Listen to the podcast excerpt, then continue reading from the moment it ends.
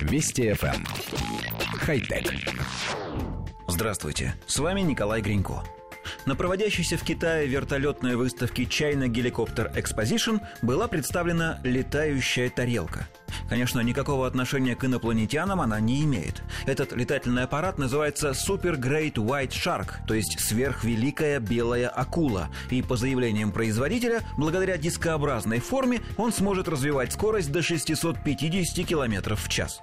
Экипаж воздушного судна будет состоять из двух человек. Аппарат сможет брать солидную нагрузку и выполнять задачи, свойственные обычным вертолетам. Правда, исходя из представленных китайцами данных, не совсем понятно, какие именно. Эксперты отмечают, что концепт может никогда не воплотиться в жизнь. Инженеры, вероятно, столкнутся с множеством препятствий, с которыми ранее сталкивались создатели дискообразных летательных аппаратов. Одна из главных проблем – сложность балансировки. Все известные экспериментальные летающие тарелки, построенные в разные годы, с большим трудом удерживают горизонтальное положение.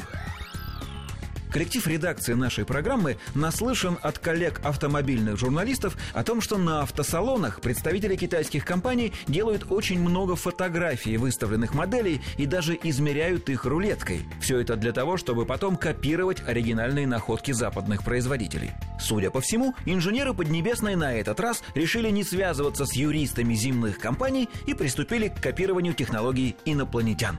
Остается открытым вопрос, где же именно они нашли исходную летающую тарелку.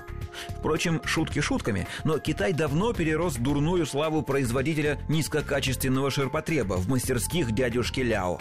Сегодня в стране существует сразу несколько высокотехнологичных производителей, способных потягаться с компаниями с мировым именем. Достаточно вспомнить историю с квадрокоптерами. На сегодняшний день подавляющее большинство дронов разрабатывается и производится в Китае. Где гарантия, что через пару лет в небе над Пекином не появятся дискообразные такси или даже аэробусы, а весь мир будет удивляться, как это мы раньше не додумались до такой логичной и удобной формы.